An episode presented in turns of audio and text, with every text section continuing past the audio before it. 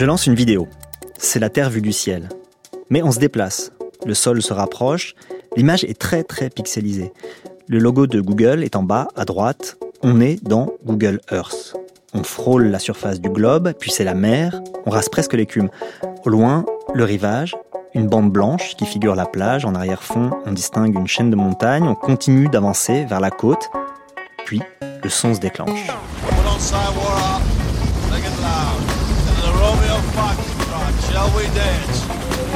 Les plans de Google Earth se succèdent. Le ciel, la mer, la côte, on survole la mer, on voit la côte, mais qu'est-ce que je suis en train de regarder? Et puis je comprends. En fait, c'est évident. C'est la scène du film de Coppola, reproduite plan par plan, mais dans Google Earth. Donc sans hélicoptère, sans personnage, juste avec la bande son et le fond pixelisé de Google. Je comprends ce que je regarde et ça me fascine encore plus. Cette vidéo, ce sont deux artistes qui en sont les auteurs, Émilie Brou et Maxime Marion. Elle fait partie d'une série qu'ils ont appelée Google Earth Movies, une de leurs premières œuvres, et c'est en la découvrant que je les ai rencontrés, et ils m'ont tout de suite plu tous les deux. Ça fait des années que j'essaie de comprendre Internet, ce qu'il nous fait, ce qu'il change à nos vies, ce qu'il crée comme nouveaux problèmes, mais je me heurte à un obstacle majeur. Il n'y a pas un seul problème, il n'y a pas une seule explication. Tout s'entremêle et s'imbrique et j'en arrive le plus souvent à des conclusions complètement contradictoires. Où le plaisir se mêle au dégoût, l'émancipation à l'aliénation, l'espoir au désespoir. Or, ces contradictions, je les retrouve rarement dans les discours sur Internet qui sont souvent assez péremptoires, trop univoques, qui vont dans un seul sens, celui de la critique ou de la vénération. Heureusement, heureusement, il y a le travail de gens comme Maxime et Émilie, des artistes, c'est-à-dire des gens qui s'en foutent de la contradiction, ou plutôt qui savent la mettre en scène. C'est pour ça que le travail des artistes qui s'emparent des questions numériques m'intéresse. Et c'est pour ça que celui de Maxime et Émilie en particulier me plaît. Le code a changé. Ce jour-là, ils sont arrivés tous les deux, discutant comme seuls les amoureux discutent, et on a commencé à parler tous les trois. Et évidemment, parce que je suis devenu journaliste pour que les gens se sentent obligés de répondre à mes questions, je leur ai demandé comment ils s'étaient rencontrés et si Internet avait joué un rôle là-dedans. Non, non, non, les, ordinateurs ont pas joué de rôle dans notre rencontre. On s'est rencontrés euh, pendant nos études euh, aux Beaux-Arts de Nancy. Et puis voilà. Ouais, et puis voilà, bon, euh, Maxime part étudier deux ans à Aix-en-Provence. Alors là, je me suis retenu de leur demander comment s'était passée la relation à distance. Puis ils se retrouvent à Paris, aux Arts Déco, et là, ils commencent à travailler ensemble. Alors, la question que je me pose, c'est s'il leur a tout de suite semblé naturel de prendre comme matière le numérique, Internet quoi, et tout ce qu'on y trouve. Parce que ce que certains, euh, avec un peu de dédain, appellent encore l'art numérique, c'est longtemps resté une sorte de niche. Beaucoup d'étudiants préfèrent euh, la vidéo ou euh, les installations. Alors pourquoi, pourquoi le numérique? Moi, j'ai commencé assez tôt, pendant mes études, à m'intéresser à ces questions-là, mais je faisais déjà de la programmation aussi avant même les beaux-arts, et en fait, je pensais pas nécessairement qu'on puisse travailler ce genre de médium dans le cadre artistique. Donc euh, aux Beaux-Arts, j'ai euh, commencé à creuser ça. Et puis Émilie aussi, de manière peut-être moins directe, mais euh, quand on s'est rejoint à, à l'ENSAD Lab, c'était mu par voilà, un intérêt pour certaines questions liées à Internet, à la mobilité à l'époque. On était aussi quand même entouré de plus en plus de ça. Donc oui, il y a quand même un truc un peu générationnel, je pense. Donc oui, assez naturellement, c'est sûr. Même si le, le rapport à la technique était pas le point d'entrée qui nous intéressait le plus. C'était plus la question des usages ou, ou de ce que ça de pouvait. De la culture que ça générait. Oui, voilà, ouais. Et la première œuvre qu'ils ont réalisée ensemble, est-ce qu'ils s'en souviennent? La première, c'était euh, The Road Between Us, je crois. Et même si elle était très maladroite, quand on la regarde aujourd'hui, euh, on se rend compte qu'il y avait déjà beaucoup de nos intérêts euh, à l'intérieur. Cette mise en tension entre un espace intime et des références beaucoup plus populaires, la question de la carte, tout ça, c'était déjà présent en fait dans cette pièce-là. Et on le retrouve aussi dans Google Earth Movie, mais avec un angle peut-être un peu plus précis, qui était celui du cinéma et puis de ces scènes très cultes, quoi très peu de traces de leur première œuvre, The Road Between Us, dans les réseaux. Tiens, ça pose la question de la pérennité de ces œuvres numériques. Bon, il faudra qu'on en reparle plus tard. Et donc, leur deuxième œuvre réalisée ensemble, ce sont donc ces Google Earth Movies dont est tirée la vidéo d'Apocalypse Now, reconstituée dans Google Earth. En fait, il y a toute une série de scènes iconiques du cinéma mondial qui sont traitées selon le même procédé dans les Google Earth Movies. Il y a le début de Shining de Kubrick, il y a la scène du pont dans Il était une fois en Amérique, ou alors le tour de Rome dans Fellini Roma. Bon, décidément, j'aime beaucoup, et je me demande d'où leur est venue cette idée toute simple, mais très efficace. C'était un moment où on s'intéressait beaucoup à la question de la carte. Il y avait ces Mm. nouveaux outils proposés par Google qui étaient euh, à la fois fascinants et qu'on pouvait aussi d'une certaine manière euh, mettre un peu en critique puisqu'ils documentaient tout. Il y avait Google Earth qui convoquait des communautés, qui allait remettre en 3D des bâtiments. On pouvait retrouver tous les lieux. Il y avait John Raffman qui voyait ça comme une sorte de réalité alternative qui nous dépassait. Ce que font Émilie et Maxime, ils refabriquent quelque chose à partir de Google Earth. Ils reproduisent plan par plan ces scènes, les mouvements de caméra, et par exemple le vertigo effect de la célèbre scène des Dents de la Mer. On a trouvé intéressant de confronter ces univers vides de cartes euh, qui étaient un peu réels et en même temps distants et de pouvoir reparcourir des lieux hyper emblématiques qu'on avait tous en tête avec des scènes effectivement hyper iconiques. Ça permettait de convoquer à la fois cet imaginaire collectif et en même temps d'être face à un outil qui euh, d'un coup détournait son usage utilitaire pour Mm. en faire autre chose. Bon, je comprends bien l'idée, détourner un outil. Enfin, quand même, il y a une question. La matière de base, elle est fournie par Google. C'est une matière problématique, Maxime l'a dit tout à l'heure. Est-ce que ça, ça leur pose pas question? Euh, Nous, on le voyait, je pense, euh, plus comme un, un détournement un peu de Mmh. ses usages. Et pour nous, il pouvait même y avoir une sorte de petite position critique. Hein, Qui disait quoi? euh, bah, qu'en tout cas, on pouvait venir se réapproprier ces outils de Mm. masse et en faire quelque chose de beaucoup plus euh, peut-être singulier et personnel. Elle a raison, Émilie. Cette euh, idée de la réappropriation des outils de masse, bon, j'ai l'impression que c'est un peu passé. Enfin, ce que je veux dire, c'est qu'au final, c'est Google qui en a profité en faisant sa promotion avec euh, ces détournements. Ça limite quand même la portée critique de l'intention de départ. Mais ce qui est intéressant, c'est que au départ de ces films, il y a un phénomène d'époque. On est à la fin des années 2000 et tout à coup, on a accès à une quantité d'images auxquelles il était beaucoup plus difficile auparavant d'avoir accès. Et ça, forcément, ça fait travailler les imaginaires d'une manière qui est nouvelle. Nous, on est vraiment d'une génération qui a vu euh, Internet euh, arriver. Voilà, on, on a connu les différentes étapes. Où, au début, les images mettaient deux heures euh, à, à s'afficher, et puis voilà, petit à petit, ça devient un, un terrain de jeu immense. Et sur la question de diffusion et de sources, effectivement, avec des contenus qui petit à petit nous ont dépassés assez vite. Ouais, peut-être que quand même tous ces outils qui permettent de filtrer les contenus, qui n'existaient pas quand même avant euh, l'arrivée d'Internet, les tags, les mots-clés, etc. Tout ça, c'était quand même assez nouveau aussi. Et ça, qu'est-ce que t'en fais euh, comme artiste de ça? En fait, c'est vrai que si au début on s'intéressait un peu à l'imaginaire collectif qui était convoqué par le cinéma, après petit à petit il y a d'autres formes. Enfin, il y a une culture qui a vraiment euh, émergé du net et, et c'est vrai que les, les banques d'images, c'est vraiment une esthétique qui est devenue à la fois, elle, elle est très utilitaire, elle est utilisée dans plein de publicités partout et, et en soi, elle a une photogénie propre. Alors là, il faut dire un mot des banques d'images.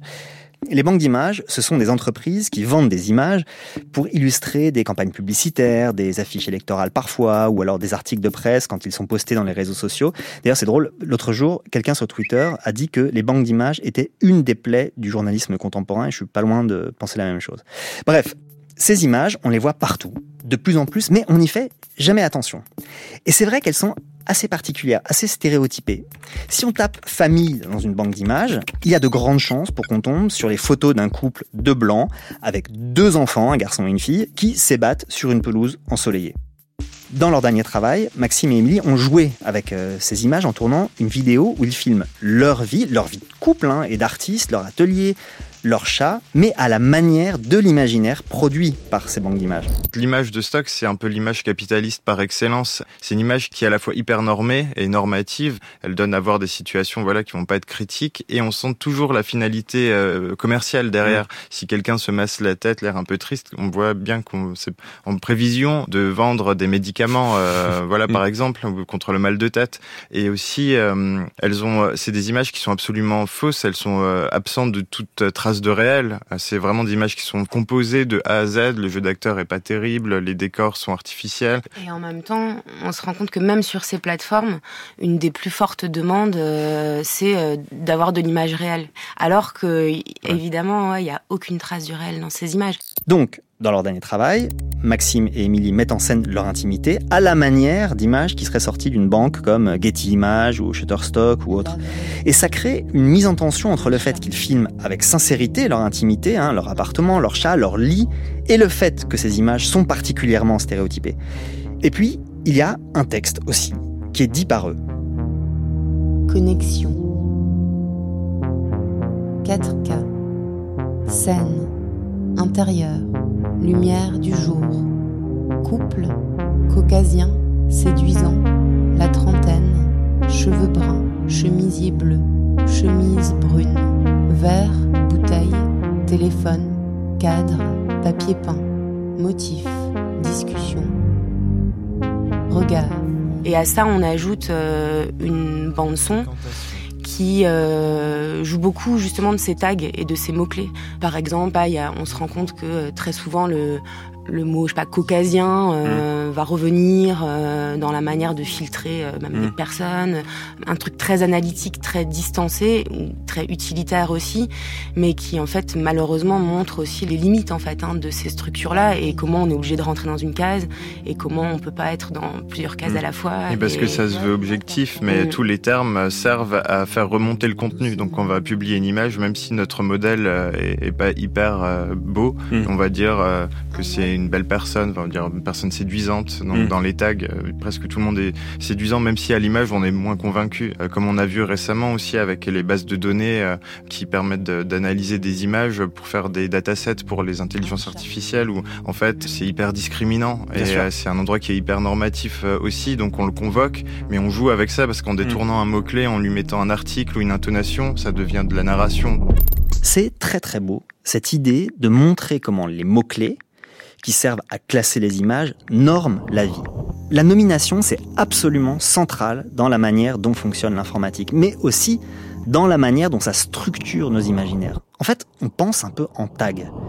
Et ça, leur film, euh, à Maxime et Émilie, d'une certaine manière, ils le montrent, ils le rappellent et ils en jouent, parce que soudain, le tag devient intime, ce qui est en fait l'exact inverse de sa vocation informatique. Là, je pense, on touche à quelque chose qui m'intéresse beaucoup, beaucoup dans leur travail. Cette manière de rendre accessible et sensible hein, des questions très, très profondes de l'informatique. Et parfois, ça part de choses toutes simples. Par exemple, une autre pièce de Maxime et d'Émilie que j'aime beaucoup s'intitule Bliss. Bliss, c'est un tableau. Dans un cadre noir, tout simple, on voit une colline verdoyante. Une colline qu'on a l'impression d'avoir vue mille fois, mais sans exactement l'identifier, avant que ce ne soit évident. Cette colline, c'est le fond d'écran par défaut de Windows XP, le service d'exploitation célébrissime de Microsoft.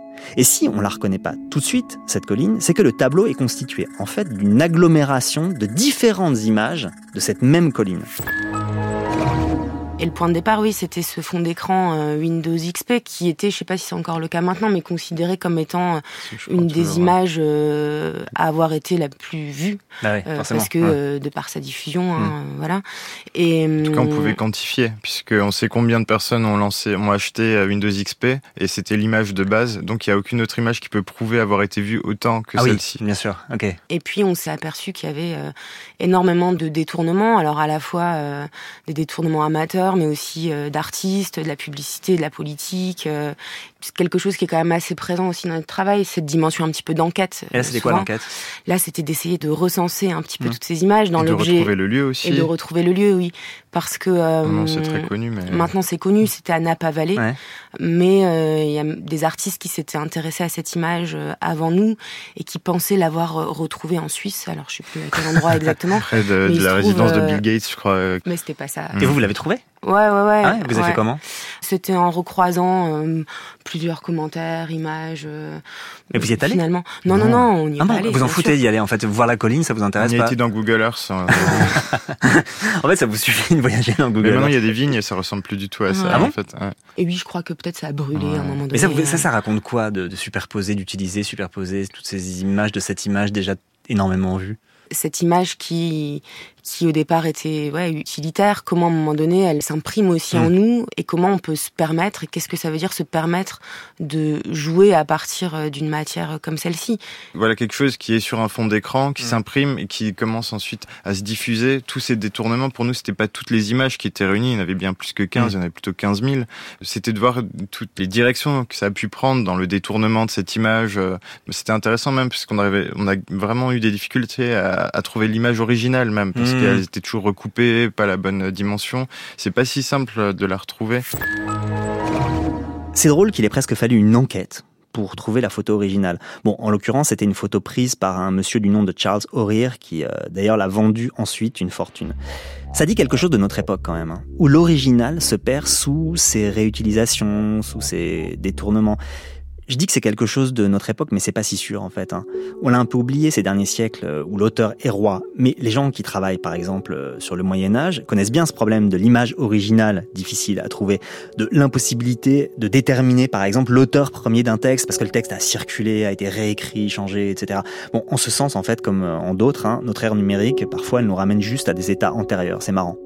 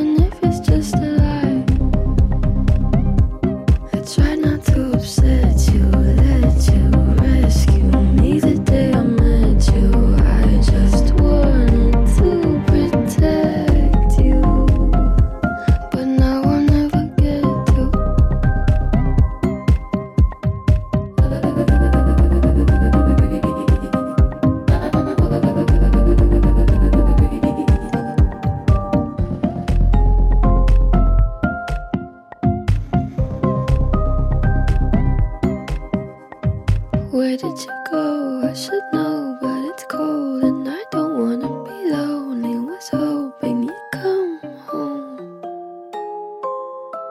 I don't care if it's a lie.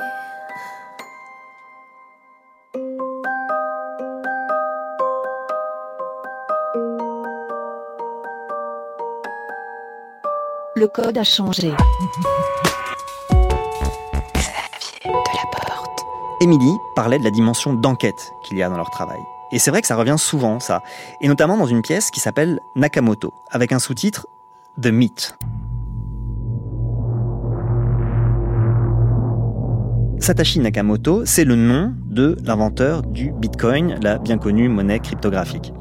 Mais en fait, c'est c'est un pseudonyme, personne ne sait vraiment qui il est. Régulièrement, on annonce l'avoir trouvé, mais sans certitude. Et la vidéo de Émilie et Maxime joue de ça. Des visages reconstitués se forment et se déforment sur fond noir, et des voix racontent la mythologie de Nakamoto.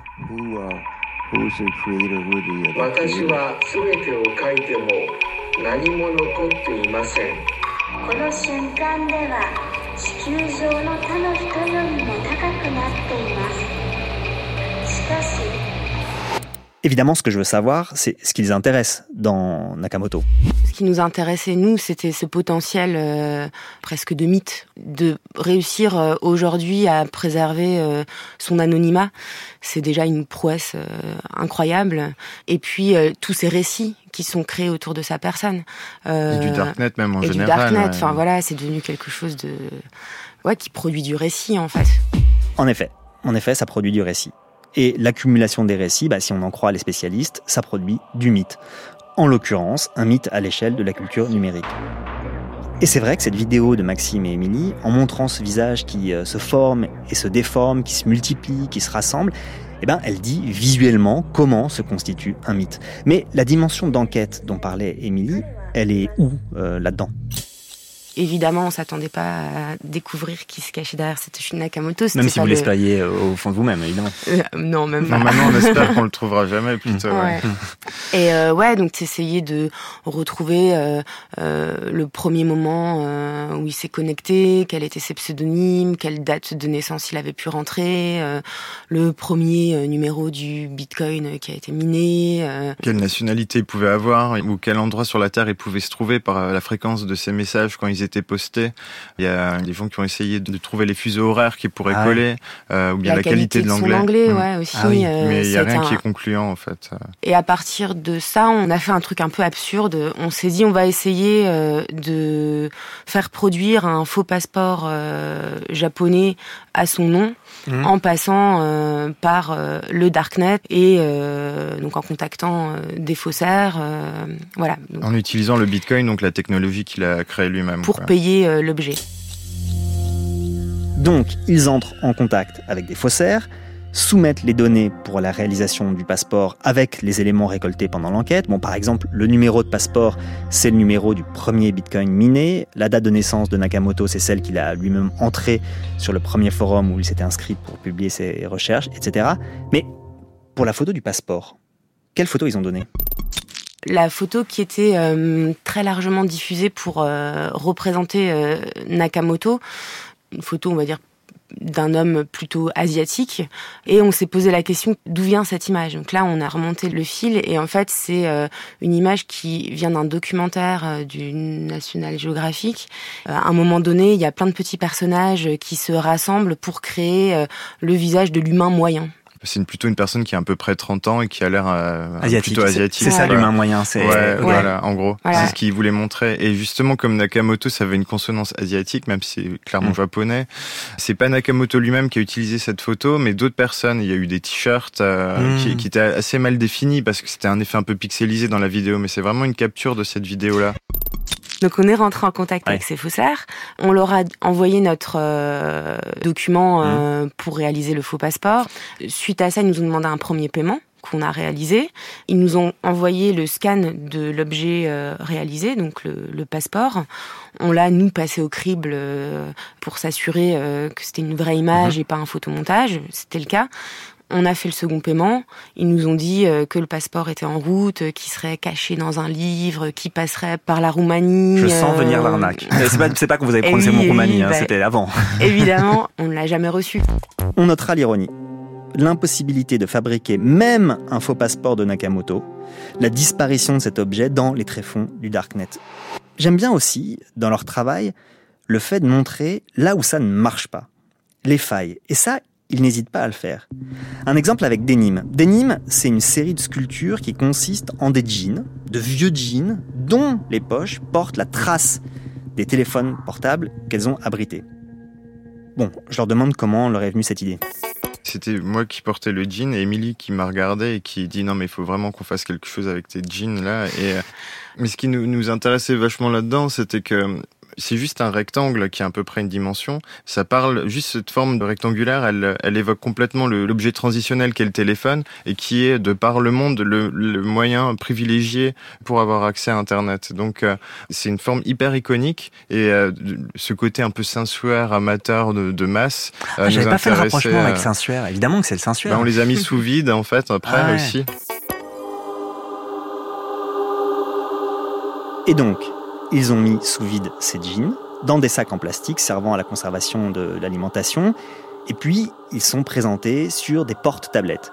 Et ça donne donc des sculptures étranges entre belles et triviales. J'aime bien cette idée d'embellir ce qui est trivial, ce qui est commun.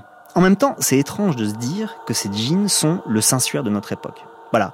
C'est plus le visage du Christ qui s'imprime sur le tissu, mais c'est la forme de nos téléphones. Bon, c'est difficile de ne pas voir une sorte d'ironie là-dedans. Cette ironie, pas méchante, hein, je la sens dans une œuvre d'Émilie et Maxime que j'aime beaucoup, et qui s'intitule Ghost of Your Souvenirs. Ghost of Your Souvenirs, c'est une série de photos. D'abord, quand on les regarde vite, ces photos, on voit des images prises par des touristes dans des lieux emblématiques.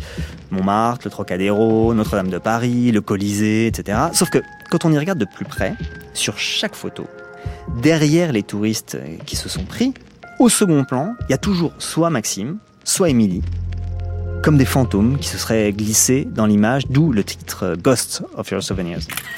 Ça, dans la culture du net, ça porte un nom. Ça s'appelle le photobombing, qui consiste donc à s'imposer dans le cadre d'une photo pour la pourrir. Sauf que eux, ils sont juste là, à poser, et en fait, ils la pourrissent pas vraiment la photo. Bah si, quand même, techniquement, c'est ce qu'on fait. Ouais. C'est-à-dire On fait du photobombing, de photos de touristes, malgré tout. On essaie d'apparaître à l'arrière-plan des photos de touristes. Oui, mais vous les si- gâchez pas, parce que le photobombing en fait gâche un peu la photo, Ah. tandis vous, vous Ah, gâchez pas. La oui. photo, eux, ils- eux, ils savent pas qu'ils ont Ah, il y a- pris il y deux a artistes. différentes euh, Parfois, éthiques moi, hein, j'ai dans le vraiment l'impression euh. qu'on les gâche quand même, parce qu'on est. Il y a une image où je pense que je suis bien plus visible que le sujet, Ouais. et c'est pour moi hyper étonnant qu'il l'ait publié euh, malgré ma présence. Franchement, je prends la moitié de l'image, c'est très étonnant. hein. Mais ça, c'est leur faute, ils avaient qu'à cadrer Ah bah correctement. Vous, cadrez- tout Après, à fait là- de leur faute, parce qu'on Positionne quand même de manière stratégique parfois. Ouais. Oui, on choisit quand même des endroits, des points de vue où euh, ils n'ont pas vraiment le choix pour prendre le- la photographie. Mmh. C'est cet angle-là, c'est cet endroit-là. On voit bien qu'ils sont agacés par notre présence, Ah oui mais à un moment donné, euh, Ils craquent, oui, oui, euh, parce qu'on reste quand même des heures et des heures hein, sur ces lieux, et parfois on a des regards un petit peu, mais c'est pas grave, ils prennent la photo euh, malgré tout. Mmh. Ou Mais- ils attendent qu'on craque. Alors, une question que je me pose un peu technique. Ils se mettent dans le cadre de photos prises par des touristes. hein. Ça ne doit pas être facile de retrouver précisément les photos où ils apparaissent, même à partir des métadonnées d'heures et de lieux où sont prises les photos, et qu'on peut utiliser comme filtre pour euh, rechercher les bonnes photos. C'était pile le moment euh, où à la fois il n'y avait pas beaucoup de comptes privés sur Instagram et où, à la fois où les outils qui permettaient de filtrer les contenus d'Instagram ou de Facebook étaient suffisamment ouverts et précis pour qu'on puisse filtrer les photos dans des endroits très géolocalisés, très précis. Maintenant, c'est moins le cas, Mm. à la fois pour le côté privé des comptes et à la fois pour les API qui sont beaucoup plus restrictives. Donc c'est pas une série qui est terminée, mais euh, elle est plus plus assez- plus retrouver. décourageant euh, qu'à Ouais. qu'à l'époque. Ça, c'est intéressant. Et on n'y pense pas immédiatement. Mais un travail artistique qui va puiser dans Internet sa matière dépend des évolutions techniques, juridiques et aussi des pratiques euh, de ces sites. Une plateforme, par exemple, qui change ses standards, et c'est l'accès à la matière de l'artiste qui disparaît. En ce sens, les œuvres de Maxime et Émilie sont aussi des témoignages de l'état d'Internet au moment où ils fabriquent leurs pièces. Mais bon, revenons à cette histoire de photos. J'imagine qu'ils n'ont pas réussi à retrouver toutes les photos sur lesquelles ils devaient apparaître. Déjà parce que tout le monde ne met pas ses photos de vacances sur Internet, bon, c'est une chose. Et ensuite parce que même avec des données mises à disposition, c'est pas toujours facile. Parfois, on est resté une journée euh, sur, devant la pyramide du Louvre et on est forcément Ah oui sur 2000 photos. Et, euh, on, Et vous les on- retrouvez pas On les a pas retrouvées. ouais. D'accord. Et vous, vous espérez qu'un jour quelqu'un euh, fera ce travail-là par d'autres outils, par exemple la reconnaissance faciale ou ce genre de choses, et pourra repérer les, les dizaines de milliers de photos sur lesquelles vous êtes? Non, j'espère pas. Non. j'espère pas déjà- non plus parce que ça serait. C'est déjà possible pour euh, les grosses sociétés. Le- les projets de Google, de Facebook. euh, Pourquoi vous leur dites pas, tiens, nous on, a- on, on s'est foutu sur des photos, est-ce que vous pouvez pas nous faire un petit passage à la reconnaissance faciale et, et- et faire émerger les dizaines de milliers de photos sur lesquelles vous êtes? Parce qu'on n'a pas vraiment, je pense, envie de leur demander des choses. Et, et puis je pense qu'ils arriveraient moins bien que nous. Ouais, ouais. Et le fait de le faire avec aussi les moyens du bord et d'essayer de trouver toujours un peu des chemins de traverse, comment on peut euh, infiltrer un petit peu ces circuits-là, court-circuiter le truc et aller demander à Google, c'est moins intéressant. ouais. En fait, oui, c'est là, c'est vraiment juste ce que tu pointes euh, sur Mm. l'idée d'infiltrer. Là, on se positionne du point de vue de l'usager. Ça aurait moins de sens de faire des partenariats Mm. parce qu'on se positionnerait plus du tout du, du même endroit si on commençait à faire. Il y a des artistes qui ont demandé à, à Facebook le compte rendu de 100% de leur activité, ce qu'on peut faire, et c'était assez terrifiant. Ils ont mis en évidence euh, ce Mm. genre de choses, mais c'était pas le même Bah, il y a endroit. un rapport de Mm. pouvoir euh, qui, Ouais, qui c'est ça. me- ouais, qui me poserait problème, je crois. Bon, d'accord. Je comprends la volonté de ne pas demander aux plateformes d'avoir recours à leurs outils pour faire leur travail. Je comprends préférer le point de vue de l'usager, de bricoler, quitte à perdre un peu de matière au passage. Après tout, ce qui est important, ce n'est pas d'avoir toutes les photos où ils apparaissent, mais de retrouver ces photos, même de manière un peu artisanale, à la main, comme on dit. Enfin, quand même, ce qu'ils font, et je parle pas seulement de cette pièce, hein, mais de beaucoup d'autres qui impliquent de programmer, de bidouiller, ça nécessite quand même d'être bon en technique, non? On aime bien euh, pouvoir euh, réaliser nos pièces, Mhm. donc ça nécessite de s'adapter, d'être autonome quand même sur Mhm. euh, beaucoup de techniques Ouais. différentes, parce que c'est vrai que d'un projet à l'autre, on va devoir apprendre, on va devoir s'adapter.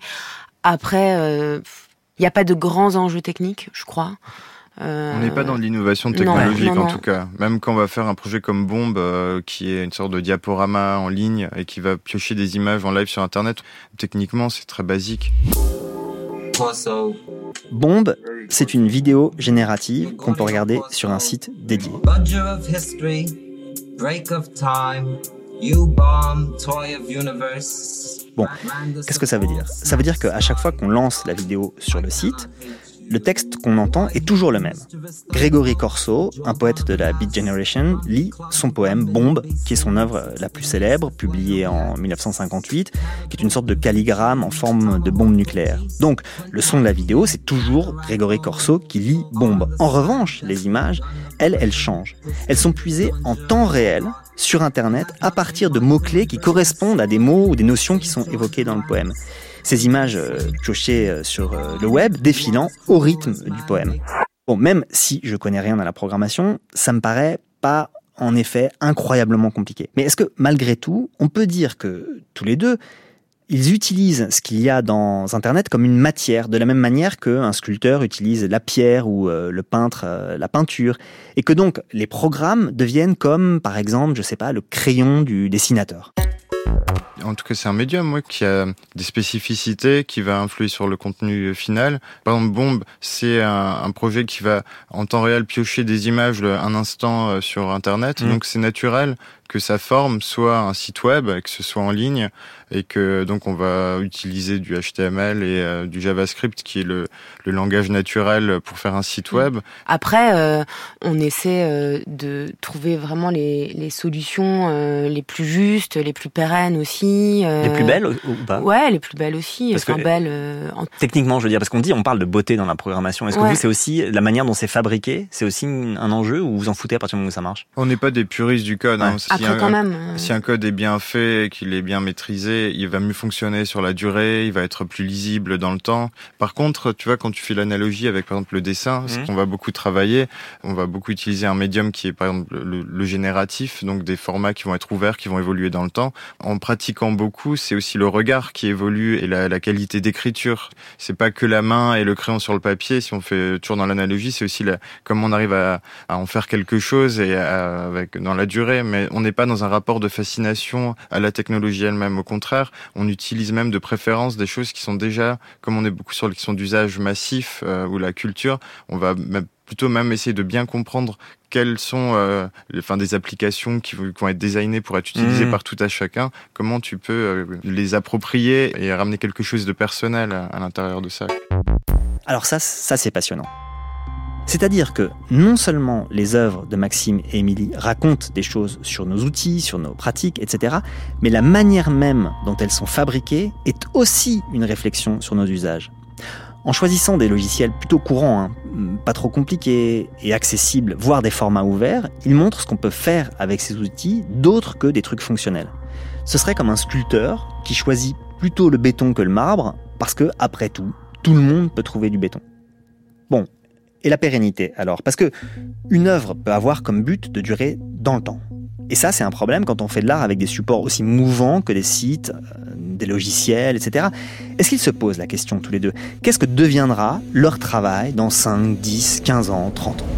Oui, on se la pose, c'est sûr, pour plusieurs raisons, hein, d'ailleurs, parce que euh, même à notre échelle, on s'aperçoit qu'un site euh, bah, fonctionne plus, et Mhm. pour nous, si on a envie qu'il soit toujours accessible, bah, il faut remédier à ça. Mhm. Et aussi euh, sur une question de marché, parce qu'on on est parfois amené à vendre, euh, à vendre des pièces bah, qui peuvent être des sites internet, par exemple, euh, mais des œuvres sous forme de sites internet. Forcément, on doit se poser la question de bah, comment cette pièce, elle va vivre dans le temps. Et vous la réglez comment? Vous promettez que vous mettrez à jour autant, aussi longtemps que vous serez vivant? Non, là, on, s'est appuyé sur un contrat qu'un autre artiste avait mis en place s'appelle Raphaël Rosendahl. C'est une sorte de contrat, mais qui implique aussi le collectionneur. Euh, il va lui être demandé bah, déjà de payer euh, les frais euh, pour que le site continuer à être visible et d'assurer une maintenance aussi technique. Mais ça dépend vraiment des médiums qui vont être convoqués. Parce que c'est vrai que dans le cas du site Mm. web, ce qui est beau déjà, c'est que c'est un code qui est forcément open source, qui est accessible. Donc euh, des tierces personnes Mm. pourraient euh, le préserver. Il peut être indexé sur Web Archive. euh, il est facile. Si justement il est bien fait et lisible, il- Mm. ça peut être restauré. Ah, vous, Euh, tu utilises le mot restaurer comme. euh, Ouais, bah oui, c'est ouais, ça. On parle de restauration. Ouais. hein.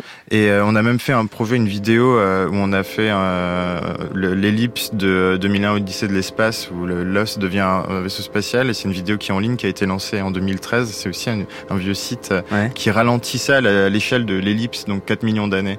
Donc il y a tout le code euh, qui est documenté et tout, dans l'idée que même si les langages évoluent, on puisse, ça a été lancé en 2013 et ça se terminera dans 4 millions d'années. Donc en gros, c'est une image que fixe. votre programme, votre programme est, est ralenti est à- ralenti à, à l'échelle, outrance, à l'échelle voilà. de l'ellipse, la vraie ellipse dans Voilà, le film de c'est 4 ça. millions d'années. Ah oui, d'accord. Donc ça, vous postulez que donc les réseaux, votre site, les programmes, etc. vont réussir à fonctionner pendant 4 millions d'années. Bah, en tout cas, on a Ouais. tout donné pour que, en fonction des évolutions, ça tout puisse être.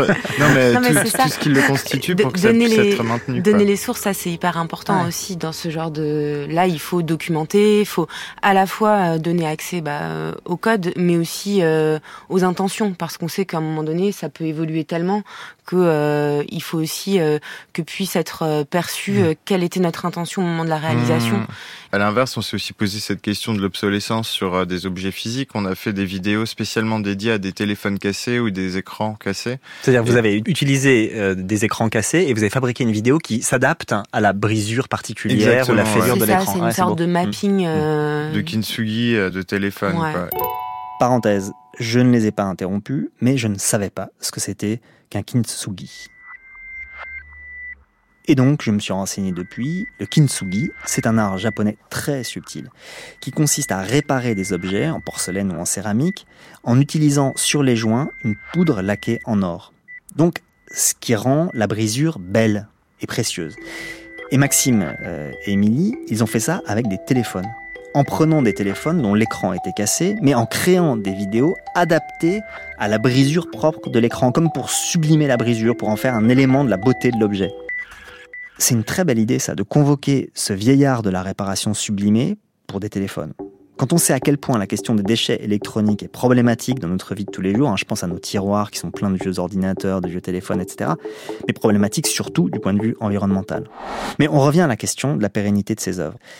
Et Maxime parle justement des téléphones cassés pour lesquels ils ont fabriqué ces vidéos.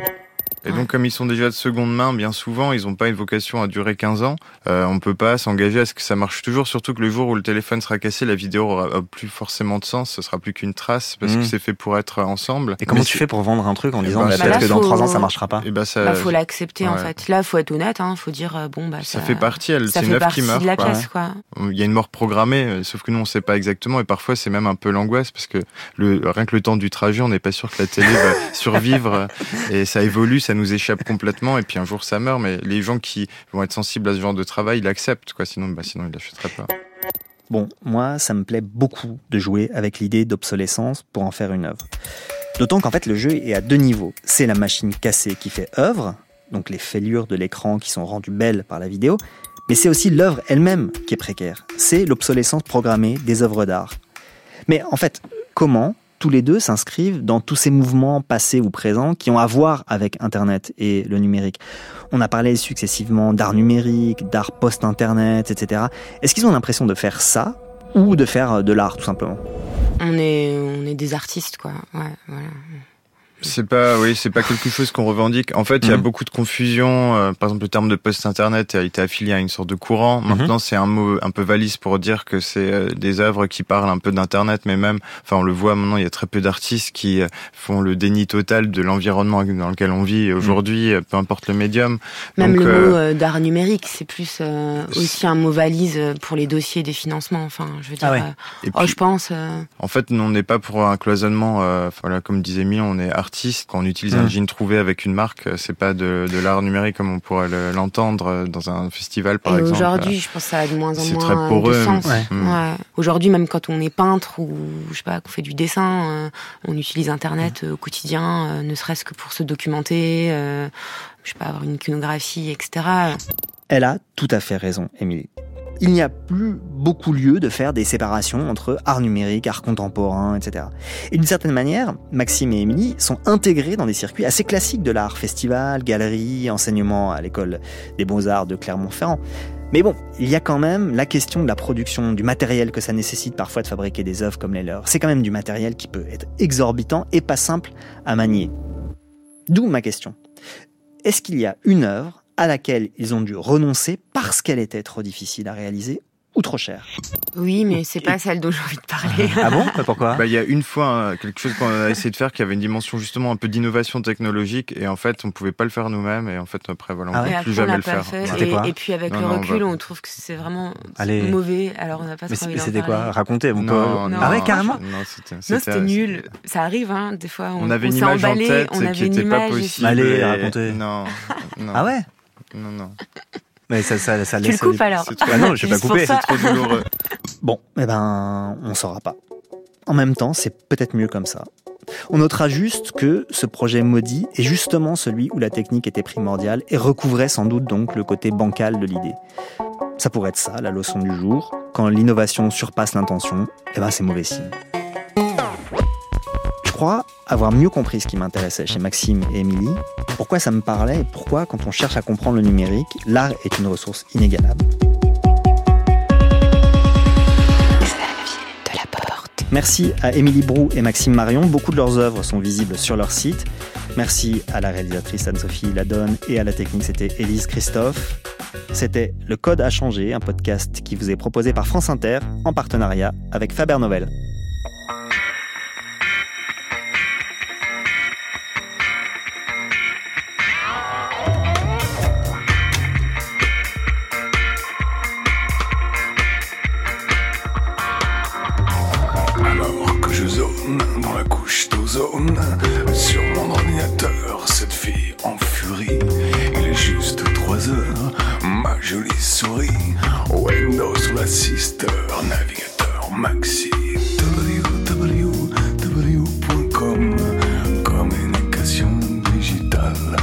Voici maintenant une chronique de l'espace de l'astrophysicien Jean-Pierre Luminet.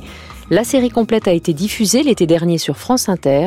Elle est désormais disponible en librairie. 4, 3, 2, 1. Lift off. Depuis le début de l'ère spatiale, chercheurs et ingénieurs ont proposé de nombreux concepts pour atteindre les étoiles à l'aide d'engins automatiques en un temps raisonnable. Outre les distances énormes à parcourir, le principal obstacle est la nécessité d'emporter le carburant. La propulsion chimique à base d'ergols liquides, actuellement utilisée, est non seulement encombrante, mais son rendement énergétique est si faible qu'elle ne peut guère nous amener plus loin que la Lune et les planètes du système solaire. D'où les modes de propulsion alternatifs comme la fusion nucléaire, les explosions atomiques ou encore l'antimatière. Par exemple, le vaisseau du projet Ramjet Bussard collecterait les atomes d'hydrogène présents dans l'espace avant de les faire fusionner pour se propulser.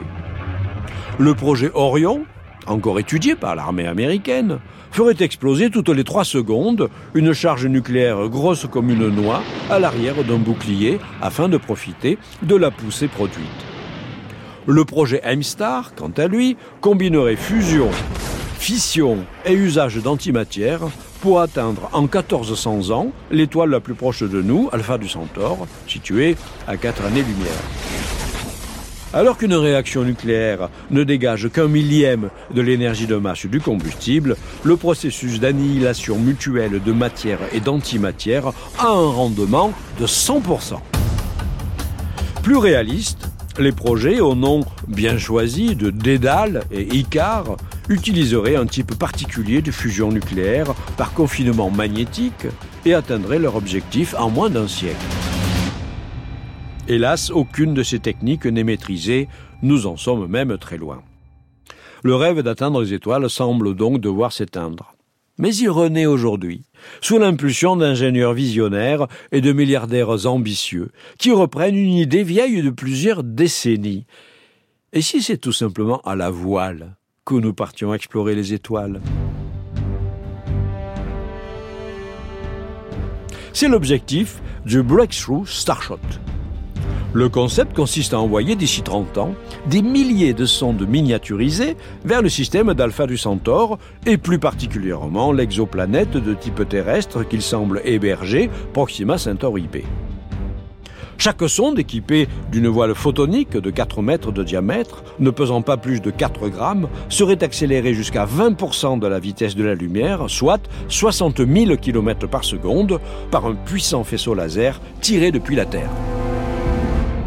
Le tir permettant aux sondes d'atteindre leur vitesse de croisière durerait moins de 10 minutes, ce qui représente une accélération phénoménale. En à peine 4 jours, elles rattraperaient les vaisseaux Voyager lancés il y a plus de 40 ans et elles attendraient notre étoile voisine en à peine 21 ans.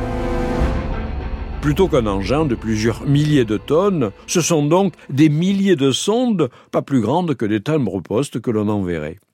Grâce à la propulsion photonique initiale, nul besoin d'emporter la masse de carburant qui pénalise tous les voyages spatiaux.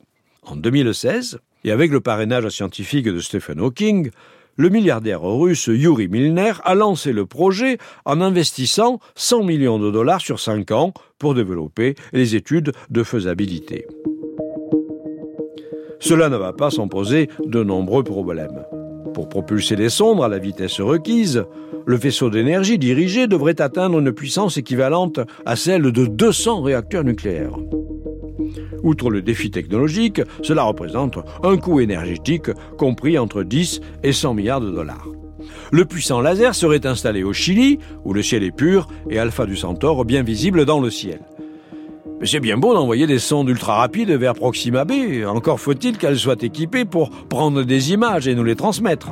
Cela les alourdit, exige de l'énergie à bord pour faire fonctionner les instruments, de les équiper d'émetteurs capables de focaliser le signal vers la Terre avec une extrême précision, de disposer au sol de détecteurs suffisamment performants pour le recevoir et le décoder. Euh, le rythme de transmission serait extrêmement faible, de 1 à 100 bits par seconde, de sorte qu'il faudrait des décennies pour récolter la moisson. Mais après tout, les défis technologiques ne sont-ils pas faits pour être résolus? Et même s'ils n'aboutissent pas forcément, innombrables sont les retombées économiques en termes de recherche et de développement. Tous les épisodes des Chroniques de l'espace sont disponibles sur le site et l'application de France Inter, www.franceinter.fr, et puis elles sont réunies dans le livre de Jean-Pierre Luminet, Chroniques de l'espace aux éditions du Cherche Midi, en partenariat avec France Inter.